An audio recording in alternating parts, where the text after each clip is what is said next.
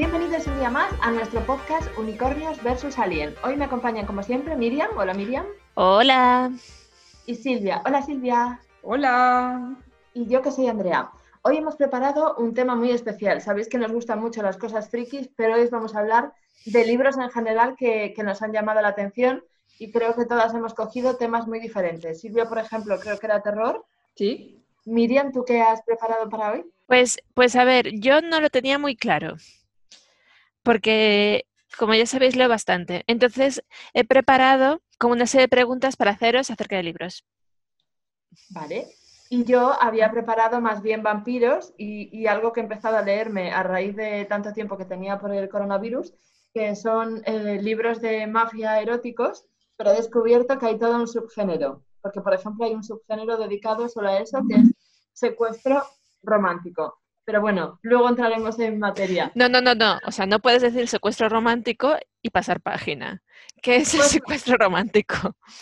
Resulta, hay un movimiento de escritoras, sobre todo en Estados Unidos, em, que casualmente han aprovechado la pandemia para escribir como locas y, y casi todos los libros que me he leído en estos días, que son más de 20 en el último mes, porque iba casi a un libro por día, es que ya es como si fuera un estudio sociológico, es algo personal. Todas escriben sobre mafia, pero vale cualquier mafia de cualquier sitio. O sea, por ejemplo, puede ser la Bratva, que es la mafia de Rusia, puede ser la mafia irlandesa, que está en Estados Unidos, puede ser el Brotherhood, que son la mafia polaca, entonces he leído un poco de todo, ¿no? Ah, y la mafia irlandesa, afincada en Irlanda, que también es, creo que esa es una de mis favoritas junto con la mafia rusa.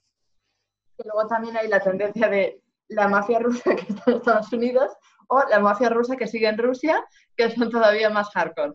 Pues dentro de eso, que son todos eróticos y muchos de esos casi como sadomasoquistas y con sexo dominante, etcétera, y bastante explícitos, hay como una tendencia bastante preocupante, pero aún así no puedo dejar de leerlos, de secuestro romántico, o sea, y de secuestro y de bodas pactadas, ¿no? Y he buscado que son, o sea, que supuestamente son cosas que pasan dentro de ese círculo, ¿no? Entonces, el secuestro romántico es, pues, por ejemplo, eh, tú descubres a una periodista, o sea, tú eres un super mafioso, y descubres a una periodista que está investigando sobre tu familia y va a destapar tu red de tráfico de armas. Entonces la secuestras, te la llevas a tu casa, la tienes allí durante un buen tiempo y bueno, o sea, aparte de que todo el tiempo una relación tóxica abusiva o puede ser una periodista, puede ser una asesina que hayan contratado para aniquilarte los de la mafia rivales, etcétera. Pero bueno, que van pasando cosas y te acabas enamorando de ella y tenéis una relación romántica.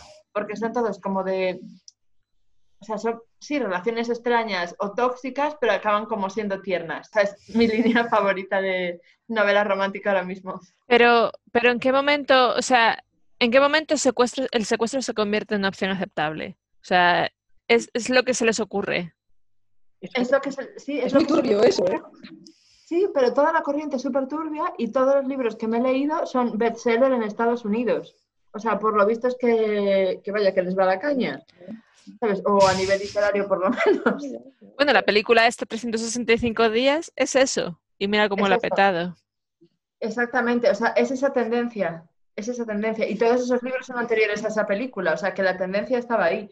Y luego también están los de, porque me estuve viendo hasta documentales porque me pareció súper interesante el concepto de, de familia que tiene la mafia de Rusia.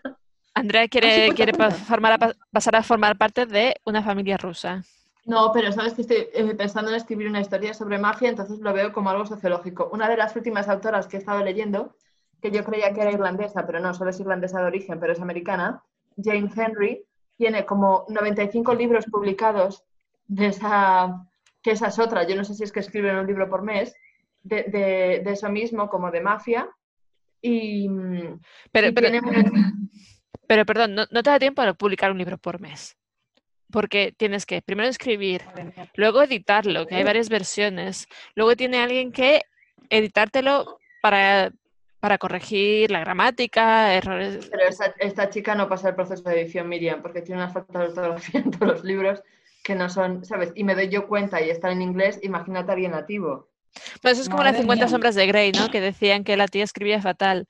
Pero están así, de verdad, yo quería dejar de leerlos porque dije, esto me humilla como mujer, son relaciones tóxicas, yo soy una mujer fuerte e independiente, no necesito estas historias, pero aquí estoy leyéndome todo. pero, pero te interrumpí, estabas hablando de una irlandesa, no irlandesa, una irlandesa ah. americana. Pero así escribe sobre mafia irlandesa y, profundiza también, o sea, es como si hubiera un rey de la mafia, ¿no? Imagínate que es como un trono. Entonces el, hijo, el primer hijo varón em, hereda ese trono de mafioso, pero tiene que cumplir un tipo de características, o sea, tiene que estar casado, etcétera. Entonces ahí entraría también el padrino. No, o sea, es en plan de, ay, mi padre se va a morir y yo tengo que heredar, pero no estoy casado. Tengo varias opciones. Uno, secuestro. Dos, boda pactada. ya no me da tiempo a enamorarme. O sea, ese tipo de cosas. Y luego también, sobre todo en la mafia de Rusia, hay el concepto de princesa de la mafia, que es que imagínate que tú eres de una familia de mafiosos reconocida e importante, pero claro, naciste mujer, entonces no puedes ser el jefe mafioso. Entonces eres una princesa de la mafia. Tienes dinero, coches, Lamborghinis, o sea, todos van en un... ¿Cómo se llamaba ese coche, Miriam? Que es como un 4x4. SUV. Todos tienen OS o un Lamborghini o algo así. Y, nada, como tú eres una princesa de la mafia, pues te prometen a otro príncipe de la mafia, o sea, pues por ejemplo que tú eres de Moscú, pues el de San Petersburgo y cosas así. O también hay la corriente, que me hizo muchísima gracia, de por ejemplo, eh, que hagan un atraco y se enamoran de ti durante el atraco y te lleven secuestrada, pero luego te liberen, pero luego te vaya a buscar a tu casa, o sea, cosas de ese tipo. ¿Cómo, te enamoras durante un atraco? O sea, pues, la persona levanta los brazos muy sexy, o sea, levanta los brazos y es como, uh, qué, brazos más sexys. Exactamente, es así, porque todos están tatuados y todos son súper cachas. Es así, así es la corriente. Por supuesto son todos guapos, porque no hay mafiosos feos. Son todos guapísimos y ellas son todas increíblemente atractivas, siempre todos. Vale. Es todo tan natural. Pregunta, pregunta. ¿Cuál es el mejor? Y otra pregunta, ¿y cuál es el peor que has leído de esa corriente? A ver, tú sabes bien cuál es el peor, Mili, porque lo hemos estado hablando. Hay, a mí hay una autora americana que me encanta que se llama Sophie Lark, que es la única, me he leído toda su bibliografía casi y de verdad que descubrí esta corriente hace un mes, pero como no estoy trabajando ahora mismo, pues tampoco tenía mucho más que hacer aparte de leer y buscar trabajo. Entonces, em, ella por lo menos, los personajes que construye femeninos, o sea, ella es respetuosa con, la figura de la mujer, no son relaciones tan tóxicas, siempre son mujeres fuertes, ¿sabes? No es la, idea de una mujer débil y que siempre tenga que ser salvada por un héroe. Entonces, em, me gustan todos sus libros, pero el que más me gusta es, em, no me acuerdo cómo se, bueno, o Brutal Prince, los últimos que escribió, o el segundo, que no me acuerdo cómo se titula ahora mismo, pero que va precisamente de un secuestro, de un mafioso polaco secuestra a una princesa de la mafia italiana, no, irlandesa, y ese me encantó. Pero es, diferente porque o sea, no hay ningún tipo de sexo no consensuado, de hecho ni siquiera hay casi sexo en ese. Ella es bailarina, entonces se la secuestra, pero le deja em, porque es coreógrafa ella, le, deja hacer la coreografía de su próximo espectáculo durante el secuestro y le compra un montón de tutus y de cosas para que ella pueda Entonces. ¿Qué secuestro es ese? ¡Cómo mola! ¡Cómo mola! Con la música. A ver, ¿no tienes que ser bailarina para comparte un montón de tutus? Yo quiero tutus, por Dios. Quiero Yo también quiero tutus. No, pero me refiero a que de hecho ella estaba trabada en su proceso creativo y gracias al secuestro tiene el tiempo suficiente para, para crearse nuevos Porque para eso sirven los secuestros, para desatar tu creatividad. Y lo vas secuestrada. en su historia de amor. Sí. Entonces es un poco como la bella y la bestia. Vale. Yo ahora cuando esté hablando otra voy a buscar el título para deciroslo, pero ese de verdad me encantó porque me encantaron los personajes. El que menos me gustó pues em, de la otra escritora que os decía, que es de origen irlandés, Jane Henry, em, me leí entera la colección de, de mafia irlandesa que tiene y me enamoré profundamente del último libro, Lackland, me encantó una historia de amor súper bonita, entonces decidí leerme sus primeros libros y me quedé asustadísima. O sea, tiene hasta violaciones. O sea, ¿cómo vas a pasar? Porque va de que, o sea, ya no es creíble, no es creíble que te secuestren y que te enamores de tu secuestrador, pero puede pasar. Pero si de verdad te han secuestrado, te viola, o sea, ¿cómo vas a perdonar eso? Y de ahí va a surgir una historia de amor. Entonces es como que no dice exactamente que es una violación, pero tampoco es sexo consensuado. Entonces, em, no sé, y aparte hay como mucho spanking, o sea, cachetadas en el culo y latigazos, cosas así, porque ella es como sadomaso. Entonces em, yo me leí dos, los dos primeros que tiene, que se llaman con nombres irlandeses, uno Cormac y el otro Kenan, que me dejaron hasta mal, porque eran como súper violentos, sobre todo Kenan, porque también es un secuestro. O sea, te imagínate, encuentra a una chica en un faro que su padre que estaba loco encerró allí durante 20 años y nunca la dejó salir a ninguna parte. El padre de la chica se muere y ella se está muriendo de hambre porque no puede salir del faro y no tiene comida. La encuentra y lo primero que hace es darle una paliza. Luego casi la viola y luego se casa con ella y ella se súper enamora. O sea, es como, no es creíble para nada, ¿sabes? O sea, es como muy hardcore todo. Entonces ese libro me dejó, que me dejó mal, pero pese a ello me bajé toda la colección de libros y me los leí.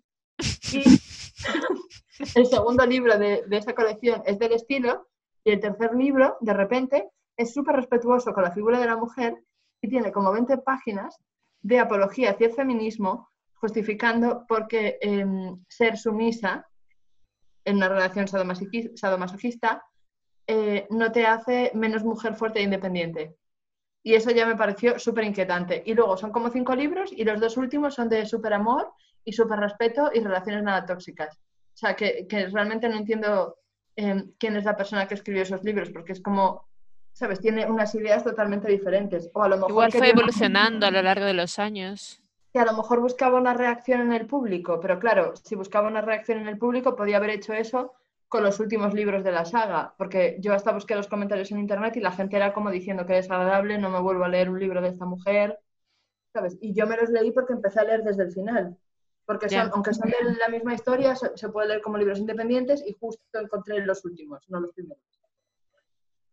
Pero sí, ese sería un poco. Pero sí- sé que es inquietante pero no sé por qué me parece fascinante que haya un género literario que sea de los más leídos en Estados Unidos y, y este mes me he leído un montón de libros de eso. Y Yo leí- algo así. Leí una vez que no sé si es como el 40% de los ebooks que se venden en Estados Unidos son de género romance. Y, y el libro que te decía, el que te leíste tú también, Miriam, de Sophie Lark, está entre los 25 más vendidos de Kindle. Pues yo sé que a ti te gusta, yo sé que a ti te gusta, pero el libro no es gran cosa. Pero no sé, a ver, también dicen que con, con los ebooks todos estes- estos géneros como que tuvieron un boom, porque antes a lo mejor a la gente le daba vergüenza ir leyendo un libro que se veía que era pues romance erótico. Y ahora con los ebooks, yo no sería capaz de leerlo con la portada, porque además todos son fotos como de cachas tatuados de la mafia. O sea, yo no podría ir con eso en el metro. A mí no me gusta la, litera- la literatura romántica, ya para empezar, o sea, no, no va conmigo y me parece todo tan, tan poco real, ¿sabes? Tan, que no me siento, como no me siento identificada con ningún personaje, eh, me aburre, me aburre. Entonces, nada, el día que encuentre a lo mejor pues, un libro romántico que se ajuste a, a lo A ver, que es que en- pues, oyes. pues, en la novela romántica parece que la gente se enamora, pero así. O sea, es ver, a- es sí, ver al sí, tío así, claro. Y es el amor de tu vida, aparte te pone Ya. cachondísima. O sea, es como un interruptor. Las cosas no funcionan así. Entonces, claro, eh, es todo tan drástico, tan, tan idealizado, tan perfecto, aunque tengas así, aunque yo qué sé, por el camino se te muera el, se le muera el padre o, o ocurra un accidente, lo que sea. O sea, da igual, es que es todo, al final es todo tan, tan, tan irreal que es que no, no a mí no me llega a encajar, no me llega a llenar el- ese tipo de libros. A mí me gustan unos libros románticos de una autora que se llama Georgette Heyer. No todos, ¿eh? tiene, tiene un montón, tiene como setenta y pico. Yo no me he leído todos. Pero tiene algunos que están muy bien. Hay uno que se llama La Indomable Sophie, em, que ¿Cómo te meas de risa. Porque es, es, a ver, tiene romance y se supone que ella es escritora romántica, pero tiene también comedia, aventura, o sea, es como un poco mezcla de géneros y a mí, a mí me gusta mucho. Y no, no, mm, no es esto de portada al óleo, de hecho no tiene, no hay sexo ni nada por el estilo. Em, pero son, son como de época y, y son todos así románticos, pero son muy entretenidos. Bueno, pues nada, habrá que, habrá que echar un vistacillo. Pero bueno, em, yo ahora que estoy en TikTok, en TikTok hay un hashtag que es BookTok, que es sobre libros. Y me puse a leer algunos que se recomendaban mucho. Sí. Alguno me gustó, pero hubo uno que también se lo leyó a Andrea, que tenemos opiniones muy diferentes acerca del libro. Ay, me encantó, a mí ya Vale. no. Se llama Paper. Princess. Pepe, Pepe Princess. Y a ver, no sé, igual si lo contamos Andrea y yo, con- parecen distintos, pero es una chica que tiene como 16 años, que vivía con su madre, la- su madre era, era una madre soltera, no tenía muchos estudios, entonces trabajaba pues de lo que podía, de camarera, de no sé qué, y se movía mucho por el país, americanos De stripper. de stripper. Y cuando la chica tenía como 16 años, la madre falleció de cáncer. Y la chica no quería entrar en el sistema de adopciones, entonces fingió que su madre no había fallecido, mm, no sé cómo, y, y se mantenía ella misma mientras estudiaba al instituto. Pero estudiaba, sacaba notazas y tenía tres trabajos, y uno de ellos era de bailarina exótica. Em, sí. Con el DNI de su madre de treinta y pico años. Sí. Pero que decía que con el maquillaje de stripper que eso no. que colaba. Qué Y colado. de repente aparece un megamillonario de estos que tienen eh, helicóptero privado y le dice que ella es la hija de su mejor amigo. Pero su mejor amigo también ha fallecido. Pero él no puede, sabiendo que eh, es la hija de su mejor amigo, que no la puede dejar en la calle. Entonces la secuestra también, porque ella no tiene ningún interés en ir con él, la secuestra para que vaya a vivir con ella. Pero llega allí y el tipo tiene cuatro hijos. Cuatro hijos, Cinco. que, cinco, perdón, cinco, que cada cual está más bueno. O sea, están todos tremendísimos, pero cuando ella llega ahí, todos piensan que ella se está acostando con su padre y que está ahí para sacarle la, la pasta. Y, y- y y como ella es pobre, la tratan como si fuese basura humana. Y como son los reyes del instituto, de estos rollo americano del quarterback, eh, hacen, le, dicen a todo el mundo que ella no les gusta a ellos, entonces todo el instituto le hace bullying. Porque a los otros no les gusta. Andrea no ve ningún problema al respecto, por cierto. Pero hay una escena que para mí fue como el, el- lo que rompió todo, que ya no puede haber historia de amor con eso. El, el- el- como el, el interés amoroso de los cuatro hermanos, que es el que más bullying le hace, por cierto. eh, eh, Siempre está fue mi personaje favorito él. Siempre. te va la caña, qué cosas. Pero ese eh, es- está convencido de que se está follando a su padre y que ahora también se está acostando con su hermano, el tercero de los cinco. Entonces, eh, eh, quiere que ella pare de acostarse con su padre y con su hermano. Entonces, no se le ocurre otra cosa que cuando están todos en un yate privado, la lleva hasta una habitación, cierra la habitación, se despelota y le dice, mira, ya sé que tú, como eres una, zo- una zorra auténtica, necesitas que te den caña, pero mira, te la doy yo. No te la dan mi hermano y mi padre, déjalos en paz, yo te, yo te doy lo que quieras. Se desnuda, se empieza a hacer una paja delante de ella y, y Andrea sigue sin ver ningún problema al respecto. Es que no lo veo. Para mí la historia no es exactamente así. cuéntala tú, cuéntala tú ahora. A ver, em, o sea, él sí puede sospechar que se está acostando con su hermano porque ella se enrolla con su hermano solo para darle celos a él o para olvidarlo a él o lo que sea. Entonces, yo creo que hay más entramado de historia, ¿sabes? O sea, no, no me pareció, vale, sí, le hace bullying, o sea, esa parte es horrible porque le hacen un bullying súper extremo. De hecho, es una serie y Miriam solo se leyó el primero, yo me leí todos y le siguen haciendo bullying en todos, o sea, pero ya no la familia. Entonces, no sé, para mí el personaje de Red, que es el que está hablando Miriam, sí que va cambiando en el libro y, vale, ese momento es terrible y otro que tiene los gemelos también, que es algo parecido. Pero no sé, me parece que, que- que no es tan grave y que sí que pueden volver atrás de eso, porque, a ver, ya lo sé, es súper tóxico y es un poco violento, pero me gusta mucho la evolución de su historia de amor, ¿sabes? O sea, no me quedé con mal cuerpo después del primer libro y en el segundo libro eh, el personaje cambia totalmente eso. Pero Bueno, sí, vale, dicho así era tóxico. Vale, vale, vale. No sé, Silvia, igual te lo tienes que leer para darnos tu opinión. Vale, pues me la apunto porque como lo habéis leído las dos, pues yo también me lo leo. Ale, como lo de la serie. No sé Es muy, es muy cortito el libro, ¿eh? Vale, Pues nada, yo eh, iba a hablar, a ver, realmente iba a hablar de un libro que leí hace muchísimo tiempo y que yo creo que es el único libro que me he leído en mi vida que me lo he tenido que leer, que leer con compañía, porque era incapaz, me daba tanto miedo, tanto miedo, que era incapaz de leerlo sola. Yo odio, o sea, odio leer con, con ruido. Sí que, sí que es cierto que puedo leer en el, en el bus, ¿no? En el, en el amigo. Puedo leer de, podía leer del camino al trabajo, podía leer en cafeterías, podía... Pero llegaba un momento que si mm, quería centrarme, pues necesitaba estar, o, o- o me abstraía, ¿sabes? Conseguía abstraerme, o necesitaba entrar, estar pues en sitios un poquito más tranquilos, ¿no? Pues tomando un café, pero una cafetería con muy poquita gente, con mucha gente. Y este tenía que estar rodeada de gente, porque además me cuadró justo cuando es un libro que es del año 70 y es, es de los 70. Eh, aparte lo conocéis porque hicieron varias pelis que son, por cierto, una mierda sobre, sobre el libro. Fue, aparte está basado en hechos reales, que es lo que más inquieta.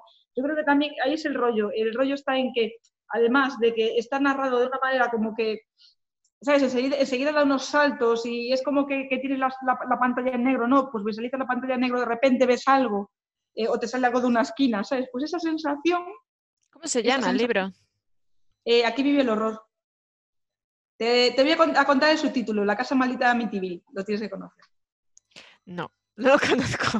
Tampoco. ¿No lo conoces? A ver, se hicieron pelis en, los- en el 84, se había hecho una peli que fue una mierda, fue una mierda. O sea, fue, es el caso, un caso, o sea, un hecho real eh, de una mansión, o sea, una mansión, perdón, de una casa que estaba embrujada.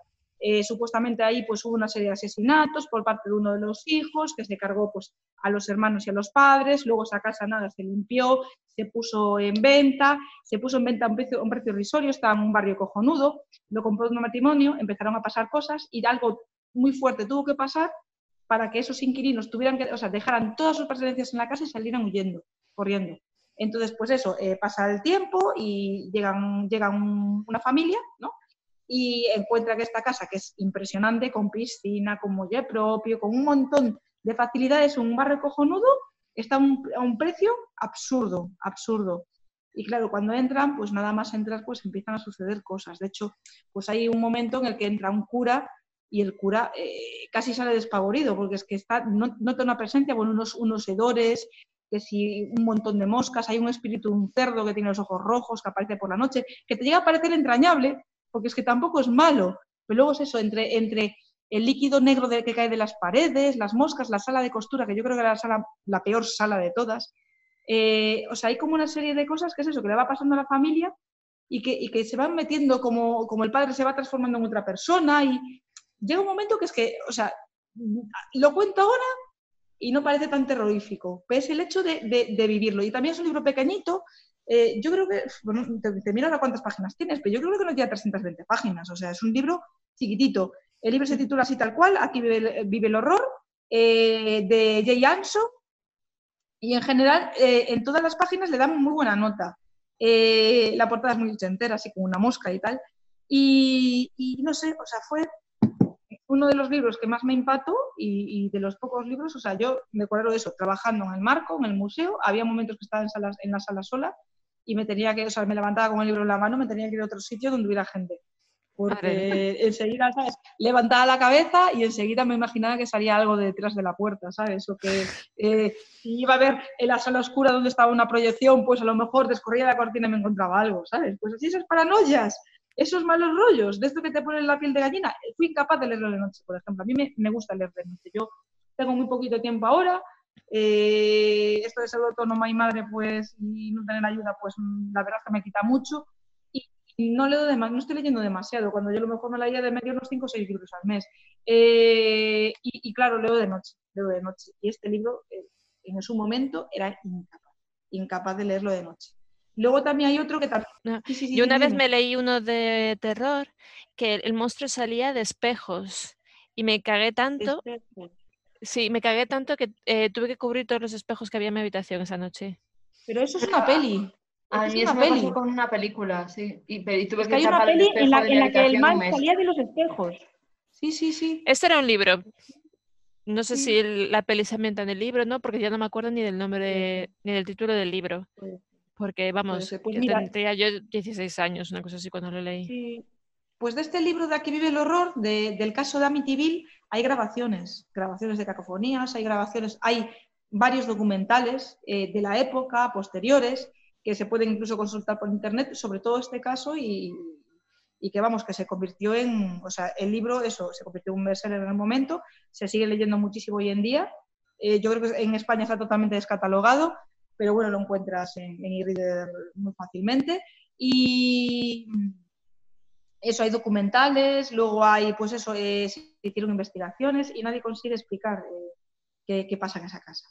O sea, sí que se encuentra como un cuarto, como un cuarto satán, o sea, como un cuarto eh, pues con pintura roja, pues un cuarto en el que supuestamente se hacían pues eh, invocaciones de carácter eh, pues es amoníaco, ¿no? Que había como una especie de culto satánico, llámalo X, eh, pero es que luego es eso, que eh, decían que era entrar en la casa y sentir ya el mal, el mal, o sea, que te rodeaba. Y es, o sea, es, es- un rollo así como muy extraño. A mí lo que más me inquieta es eso, que te, te pone, esto está basado en hechos reales, totalmente probados, hay eh, fotos, hay, hay grabaciones, hay, hay un montón de documentos que lo prueban.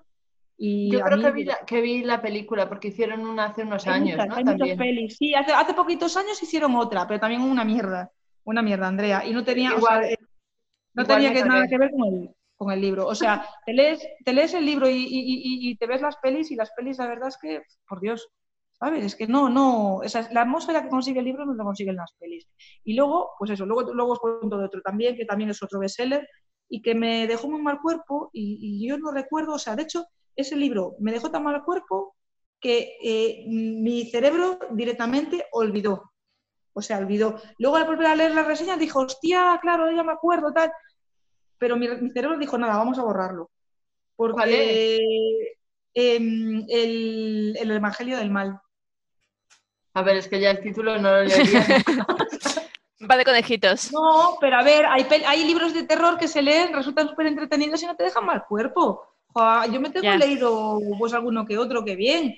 A ver, Stephen King, eh, no todos los libros de terror te dejan mal cuerpo. ¿Sabes? O sea, tú eh, te estás Claro. leyendo la terror oscuro, oscura y a mí me parece más un libro de aventuras que, que un libro de. O sea, que no es terror, ¿sabes? Y que, y que, hay- y que es. eh, a ver, sí, que es un, un escritor de género de terror, pero es que no, no todos los libros eh, eh, de, de Stephen King te dejan mal rollo. Este te de- me dejó mal cuerpo. Y luego resulta que me enteré, eh, pues eso, esta semana consultando, de que hay como una secuela y que la secuela es una mierda. O sea, comparada con el. Y que lo dice aquí un montón de gente, además por internet, que las valoraciones que le dan son pésimas y que se pensaban que iba a ser otro, otro Evangelio del Mal, que les resultó bastante inquietante, bastante fuerte, porque es fuerte, porque tiene unas escenas muy desagradables. Y, y eso, de, de, de, de desmembramientos, ¿no? De eso, de arrancarse la piel, de, gente que Ugh. se figuraba a sí mismos y o sea, unas cosas como muy raras y luego como unas monjas que estaban como poseídas y querían, o sea, te cogían y te querían comer a los demás y había escenas dantescas, ¿no? Pues eso, de de desmembramientos y cosas asquerosas. Y, y que no, y que al final te deja como muy mal cuerpo. O sea, si la gente le ve esto, la, la protagonista eh, sobrevive, porque aparece en la secuela, pero el libro te da, o sea, da muy mal rollo. De todas maneras, ese libro sí fui capaz de leérmelo a solas. O sea, me dejó muy mal cuerpo. Quizás aquí viene el horror, no me dejó tan mal cuerpo porque al final conseguí escapar de la casa, este, pero me dio mucho más miedo. Y este, hombre, me, dio mal rollo, mal rollo, más que miedo, mal rollo. Y, y nada, eh, yo así es lo que, o sea, así repasando lecturas que hice, de todas maneras, desde que soy madre, ya hace 10 años, eh, he dejado de leer mucha literatura de terror. De hecho, me gustaba ver, o sea, no es que me gustara, o sea, las pelis de terror me gustan, me gusta, me gusta verla, pero es el rollo de, me da muchísimo miedo, entonces tú vas, o sea, vas conmigo al cine a ver una peli de miedo y yo estoy a lo mejor tapada debajo de la chaqueta y voy asomando la cabeza, pues no, soy incapaz de dejar de verlo, ¿sabes? O sea, es, es sí, soy masoquista. Luego no te- duermo, pero es que, es que me atraen. Y no te cambió-. ¿Te cambió al ser madre? O sea, antes te gustaba más Me el terror. los gustos mucho, sí. O sea, no, no. Yo antes las pelis de terror las veía como si nada, ni siquiera me daban miedo. Pelis de terror, series de terror, libros de terror. Y desde que soy madre, me da mal rollo. Qué curioso. ¿Por qué será? Ya. Pues no lo sé, eh, díselo a las hormonas, yo qué sé, yo creo que no hay algo. Pues que- es no, y la niña creció, y la niña creció y siguen dándome mal rollo. Yo decía, joder, pero si a mí en la adolescencia me encantaban las pelis de terror, ¿qué pasa? Y a ver, que conste, que yo sigo viendo gore, y a lo mejor sigo viendo pelis malas, pero es que el gore me da, me da risa. Me- me- me También depende del gracia. gore. El gore. Claro, gore clásico. es súper simpático, claro. De salsa de tomate y, y que, que es, tan, es tan gore, tan gore que, que, que no, que no, que te, hace- te hace gracia, ¿sabes? Y, joder, las pelis de San Raimi y las primeras de Peter Jackson son buenísimas, son buenísimas. Eh, y no, y sin embargo los de terror así como más truculentos, el terror japonés, por ejemplo, no lo soporto. Yo, pero yo eso nunca pude. Yo es que Es que no soy capaz de dejar de verlo. O sea, a mí me lo pones y no duermo en un mes, porque tengo testigos, no duermo en un mes. Que hablen las testigos si quieren, que pongan comentarios.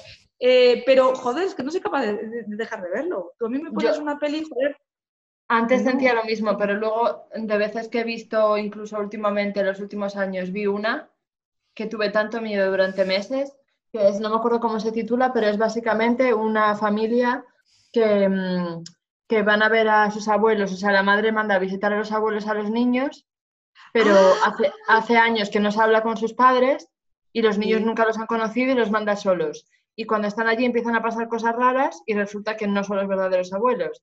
Pero Esa fue, quedó. esa fue de las últimas pelis de Night Shyamalan.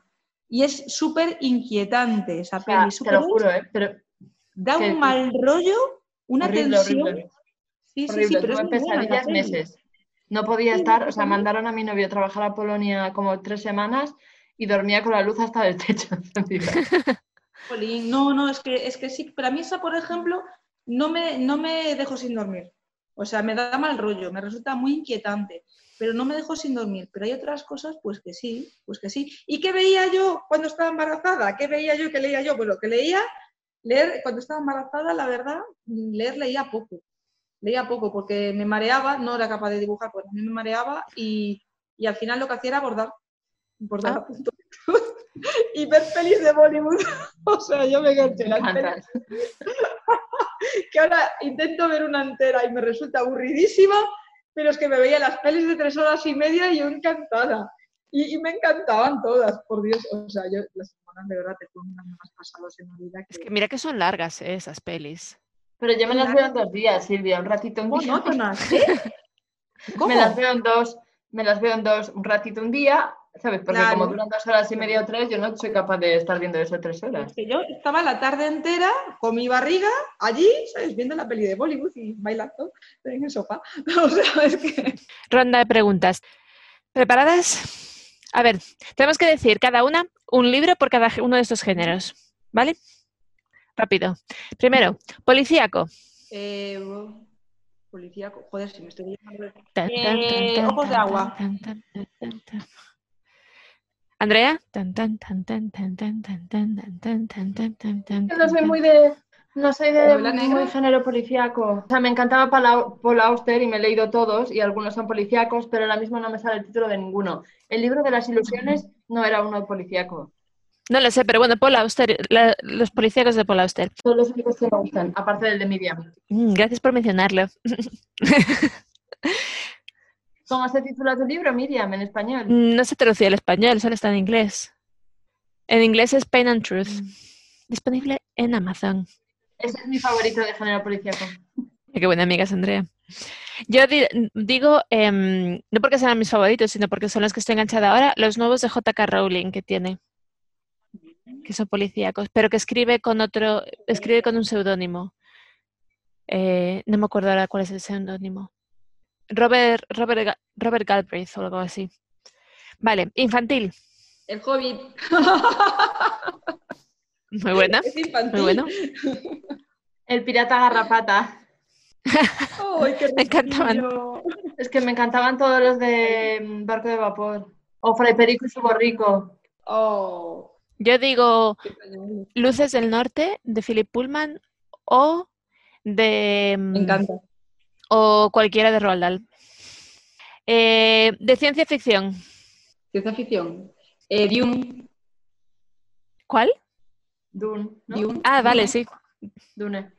Una obra maestra. a mí Por me encantó sí. Dune también, la verdad. Sí, Y, muy y- buenas. y no he leído mucho de ciencia ficción. Yo digo em, Ah, yo. La mano izquierda de la oscuridad de Ursula Le Guin o El juego de Ender. Oh, el juego de Ender, qué guay. Romance, Andrea, venga.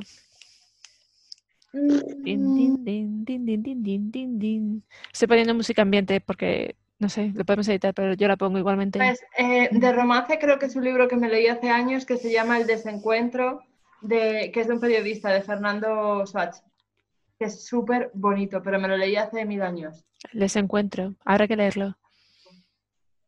Pero es un poco triste. Oh. Mientras no haya secuestros. No, no hay secuestros y no es una relación tóxica. Es una historia de amor de estas durante años. Oh. Como, como la, que, la peli que recomendaste de In the Mood for Love de Wong Kar Wai, que la vi, desgraciada, Es que no me me acuerdo quedé destrozadísima. Bueno, yo no la veré. Vale, de fantasía, Eh, El Señor de los Anillos. Me sé muchos. ¿Puedo decir más? venga, di, di, más, más. Más, más, más. Juego de Tronos, eh, o sea, eh, toda la saga de, de Canción de Hielo y Fuego. eh, ¿Qué más, qué más, qué más, qué más? ¿Qué más? El Silmarillion también, pero eso ya entra dentro del universo de Tolkien. ¿Qué más, qué más, qué más? Bueno, joder, Luz desde el Norte también es fantasía. Eh, no es para adultos, pero... Luces del Norte tiene ahora, las, tiene ahora otra trilogía que es para adultos, que es la protagonista de Luces del Norte con 20 años. Y son increíbles. Sí, ya me lo habías contado. Sí, tengo que leérmelos, además me habían gustado mucho. Eh, los de Cruz de Canavan, los de La Maga. Predicada fliparon. muy buena, sí señor, muy buena. Me encantaron, me encantaron. ¿Qué más? ¿Qué más? Ahora se me.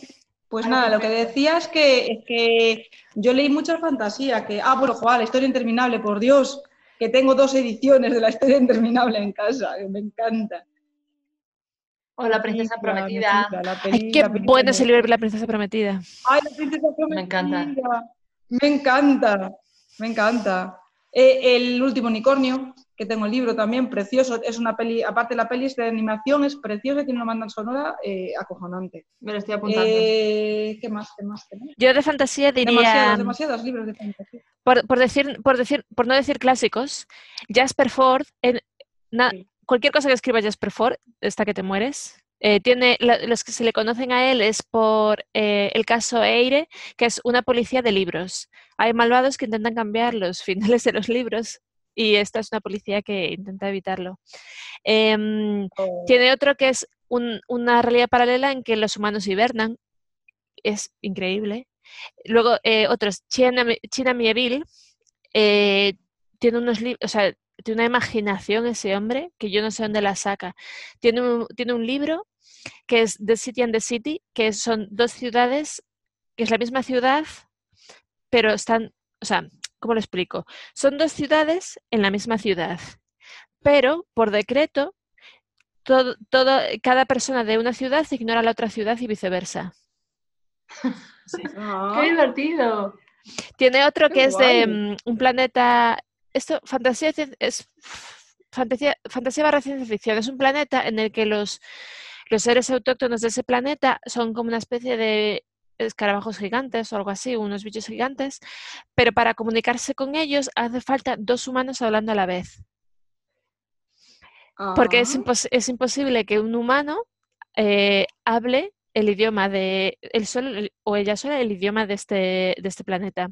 Y estos seres son incapaces de mentir. En su idioma, en su lenguaje, no se puede mentir.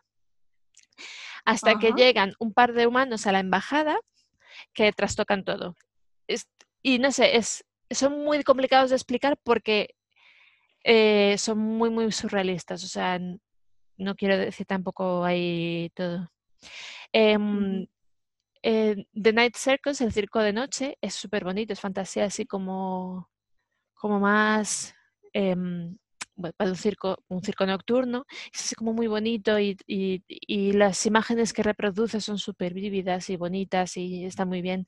Y también diría mm, que solo es uno, que tengo un amigo que siempre se ríe porque parece que solo leo sagas, este solo es uno, se llama Uprooted, que se basa en, en mitología mm, rusa y mm, Ah, qué guay. Está, está muy bien. Es, es, em, luchando contra un bosque. El bosque está, el bosque tiene mm, conciencia, conciencia, conciencia Sí. y, y intenta invadir eh, el terreno, los, in- intenta inva- expandirse e invadir terreno de los humanos. Y, y- y, ah, de hecho hay pueblos que existían alrededor del bosque que dejaron de existir porque el bosque invadió el terreno. Ah, qué interesante. Me flipa, me flipa, porque son de los típicos libros que te, que te evades y que siempre te dejan bien. ¿sabes? Porque te, te- te trasladas a otro mundo. Es que no, es una realidad que no... Luego de La terror, realidad es muy dura, es muy dura. muy dura. De terror ya, ya has dicho, yo creo que ya dijo Silvia de terror. Yo pasé muchísimo miedo con Cementerio de Mascotas de, mm, Animales, sí, desde Stephen King. De Stephen King. Oye, ¿qué tal está la última peli de Cementerio de Animales? Que yo no la he visto, la que estrenaron el año pasado. A ver, yo la vi y me dio muchísimo menos miedo que el libro. Porque con el El libro, libro. te lo juro, cada vez que veía a las mascotas de mi abuela que tenía gatos y perros, me cagaba. Yo, yo esto también me había, me había causado, yo creo que el libro, eh, o sea, la peli no la he visto, pero el libro me había causado muy mala, mm, o sea, me había causado mal cuerpo. Es que Pero bueno, no tanto como el Evangelio del Mal, ¿eh? Todo hay que decirlo. me daba miedo ver la película porque el libro me dio pánico extremo, pero la película no, no es tan exagerada. Para nada. No. ¿Qué más, Miriam? Eh, esos eran todos los géneros que tenía, pero bueno, ¿queréis decir, por ejemplo, poesía? ¿Tenéis algo que decir po- en poesía? Pues sí, a Becker. A mí me encanta. encantaba Gabriela Mistral. Que- Y no, no controlo mucho de poesía, pero me gusta mucho Becker. Yo de poesía em, me acabo de comprar un libro que se llama Pensamientos de almohada, Pillow Thoughts en inglés. Y lo que hace la chica es que tiene secciones, en plan, son poemas para leer, pues cuando estás triste, cuando estás enamorada, cuando estás pensando en alguien, cuando, mm, cuando echas de menos a alguien, cuando estás mm, intentando buscarte a ti mismo. Y tiene secciones para, dependiendo de cómo te sientes, leer acerca de ello. A ver, está muy interesante. Mm. No os los leo porque están en inglés, pero tiene algunas cortitas que están muy bien. Este lo, lo vi, es una historia muy, muy extraña. Lo vi en una librería cuando estaba en Tailandia, porque sabéis que cuando viajo me gusta ir a a librerías. porque, ¿Por qué no? Em, pero no me lo compré porque no me cabía en la maleta. Y, y lo encontré de nuevo este fin de semana en una librería. Oh, qué guay. Está súper bien. Mm. Pues nada más, hasta aquí hemos llegado, ¿no, chicas?